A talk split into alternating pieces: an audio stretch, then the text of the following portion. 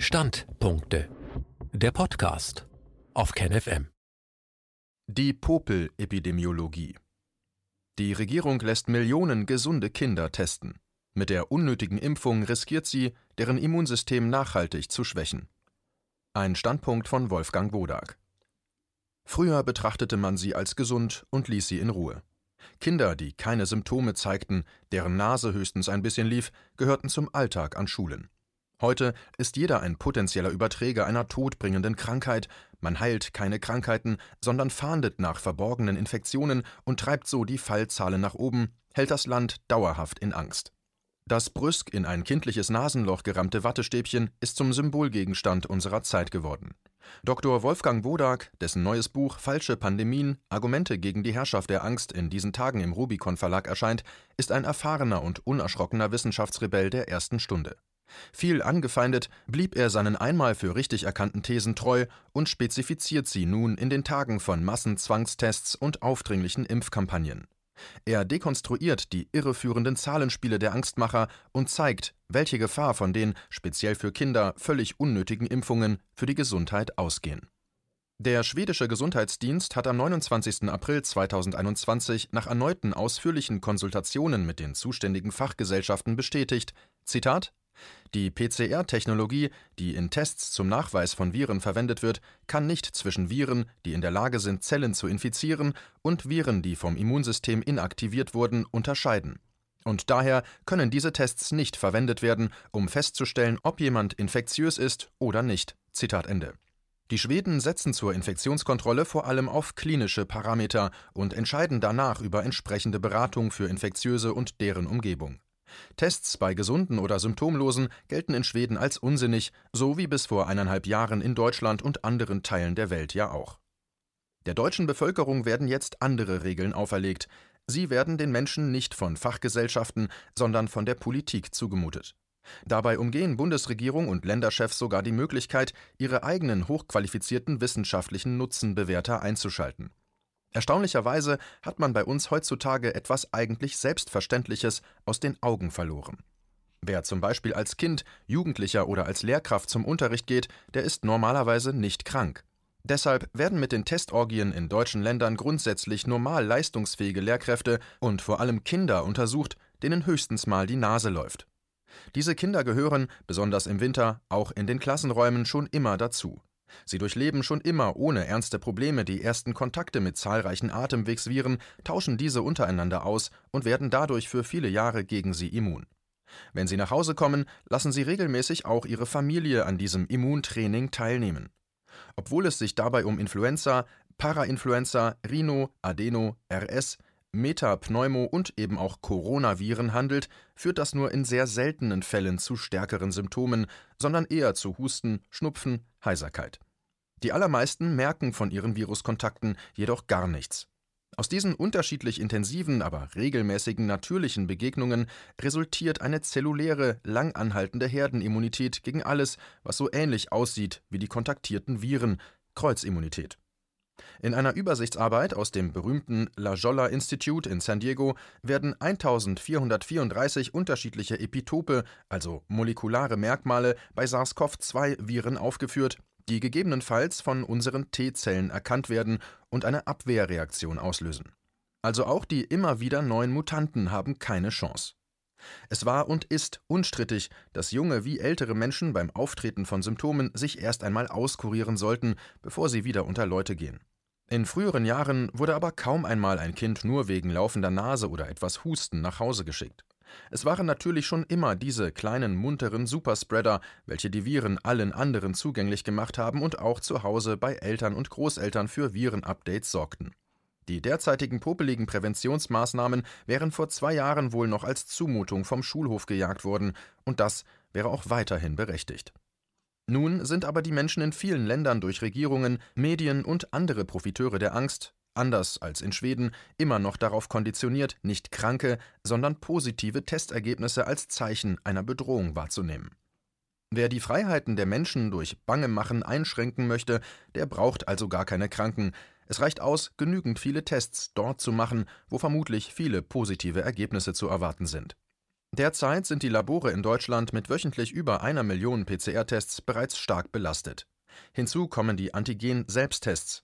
Die Deutsche Gesellschaft für Kinder- und Jugendmedizin e.V. warnte in ihrer Stellungnahme vom 26. März 2021 vor einer wöchentlich zu erwartenden halben Million falsch positiver Tests. Zitat bei 12 Millionen Schülerinnen und Schülern und 780.000 Lehrerinnen und Lehrern in Deutschland, die regelmäßig zweimal in der Woche getestet werden, ergibt sich bei einer Spezifität von 98 Prozent eine Summe von 511.000 falsch positiv getesteten Personen in einer Woche, die in ein Posttestverfahren eingeschleust werden müssen und bis zum Ergebnis des PCR-Kontrolltests isoliert werden müssen, inklusive Kontaktpersonen der ersten Kategorie. Zitat Ende. So etwas erweckt die berechtigte Sehnsucht nach skandinavischer Besonnenheit und wissenschaftlicher Rationalität. Impfungen sind, wie gesagt, wegen der bestehenden Kreuz- und Herdenimmunität gar nicht erforderlich, sie sind aber auch nur minimal wirksam. Ihr mit den vorliegenden Studien publizierter Nutzen, absolute Risikoreduktion, beträgt nach Angaben der Firmen nur etwa 1 Prozent. Das heißt, man müsste ca. 100 Menschen den Impfstoffrisiken aussetzen, um bei einer zusätzlichen Person eine einzige leichte Infektion zu verhindern. Wenn Sie jetzt irritiert sind, weil Sie von den Impfbefürwortern und sogar von impffreudigen Ärztinnen und Ärzten überall hören, die Wirksamkeit sei doch 95 Prozent oder ähnlich hoch, dann ist das irreführend, denn die dabei zugrunde liegende relative Risikoreduktion sagt so gut wie nichts über den Nutzen aus. Zur Verdeutlichung. Wenn man zum Beispiel 20.000 Menschen impft und 20.000 ungeimpfte mit ihnen vergleicht, so reicht es aus, wenn sich bei der ungeimpften Gruppe nur eine einzige Infektion zeigt und bei der geimpften Gruppe zufällig keine, um dann sagen zu können, die relative Wirksamkeit sei 100 Prozent. Solche Angaben über relative Risikominderung sind also medizinisch wertlos und nur für irreführende Werbung bei Ahnungslosen geeignet. Die zur Immunisierung jetzt genutzten und für die Humanmedizin völlig neuen gentechnischen Verfahren sind aber sehr riskant. Durch eine solche Impfung droht unsere über Jahrtausende perfektionierte Immunabwehr ernsthaft durcheinander zu kommen. Die zur Immunisierung gedachten Virusteile kommen hierbei nämlich nicht, wie gewohnt, aus der Luft in Nase und Rachen, sondern völlig unnatürlich von innen, aus den eigenen unterschiedlichsten Körpersäften. Dadurch sind viele bereits erkennbare und weitere bisher nicht überschaubare, aber durchaus realistische katastrophale Folgen für Geimpfte und vielleicht auch für ihre Mitmenschen zu befürchten. Doch trotz solcher wissenschaftlich gut belegten Erkenntnisse schicken die zuständigen Landesministerien weiterhin ihre schnell oder gar nicht geschulten Corona-Wächter in die Schulen und lassen denen in der Nase bohren, die sich dort gesund und munter zum Unterricht treffen. Und jetzt wollen die Gesundheitsminister sogar Kinder und Jugendliche in solche sehr riskante klinische Studien einbeziehen und die bereits bestellten experimentellen Injektionen mit gentechnisch veränderten Viren oder mRNA und Nanoteilchen bei ihnen verimpfen. Das ist unverantwortlich, widerspricht dem Nürnberger Kodex und allen ärztlichen Regeln. Eltern und andere Verantwortliche sollten alles tun, um zumindest die Kinder in allen Ländern vor schädlichen Maßnahmen und medikamentösen Großexperimenten zu schützen. Dies war ein Beitrag aus dem Rubicon, Magazin für die kritische Masse. KenFM ist crowdfinanziert und unabhängig. Leiste deinen Beitrag zu freier Presse und unterstütze unsere Arbeit finanziell. Wenn du zukünftig keine Beiträge verpassen willst, abonniere den KenFM Newsletter und installiere dir die KenFM App für iPhone und Android. Weitere Informationen auf kenfm.de/support. Hallo Community. In diesem Video möchten wir euch das Thema Bitcoin ans Herz legen. Wir werden euch erklären, was Bitcoins sind, wie man damit bezahlen kann und welche Bedeutung diese Währung für KenFM hat. Viele von euch haben sicher schon von Bitcoin gehört oder nutzen es sogar privat. Wie ihr KenFM mit Bitcoins unterstützen könnt und warum das für uns aktuell sehr wichtig ist, verraten wir euch jetzt. Das ist ein Bitcoin. In Wirklichkeit existiert so ein Bitcoin aber gar nicht. Es gibt ihn nur virtuell im Internet als digitale Währung in einem digitalen Konto. Bitcoin ist eine sogenannte Kryptowährung, die bekannteste weltweit. Man kann damit via Computer oder Smartphone einkaufen, spenden oder sich gegenseitig Bitcoins zuschicken. Bitcoins kann man wie Währungen oder Edelmetalle zum aktuellen Wechselkurs kaufen, verkaufen oder von Freunden zugeschickt bekommen. Einzige Voraussetzung, ein E-Wallet, zu Deutsch eine elektronische Geldbörse. Das ist ein Account oder Konto, über das man Bitcoins empfangen oder versenden kann. Wie ihr wisst, nutzen auch wir bei KenFM schon seit ein paar Jahren Bitcoin, damit wir im Notfall auch finanziell unabhängig bleiben können, zum Beispiel von Banken, die uns nicht mehr mögen. Da viele Banken mit unserer Berichterstattung nicht einverstanden sind und nicht im Zusammenhang mit KenFM genannt werden möchten, kam es in den letzten Monaten so weit, dass uns gar keine Bank mehr mag. Weshalb wir leider damit rechnen müssen, vom kompletten IBAN-Zahlungsverkehr ausgeschlossen zu werden. Deshalb der Appell an euch, Beschäftigt euch jetzt schon mit der Funktionsweise von Bitcoin, damit ihr uns auch im Notfall trotzdem weiter unterstützen könnt. Alles, was ihr dafür tun müsst, ist, eure bisherige Unterstützung in Euro einfach in Bitcoin an uns zu senden. Dazu legt ihr einfach eine kostenlose E-Wallet an, wandelt einen Betrag eurer Wahl in Bitcoin um und sendet uns diesen an unseren Bitcoin-Account.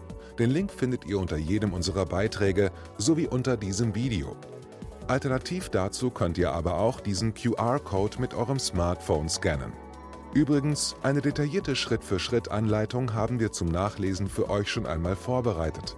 Ihr findet sie auf canfm.de/bitcoin. Ob Bitcoin oder Kryptowährungen wirklich die Zukunft des Geldes sind, wissen wir nicht. Aber vielleicht ist das bald unsere einzige Option, so unabhängig wie möglich und vor allem ohne Bankkonto für euch in Zukunft weiterhin freien und unabhängigen Journalismus machen zu können.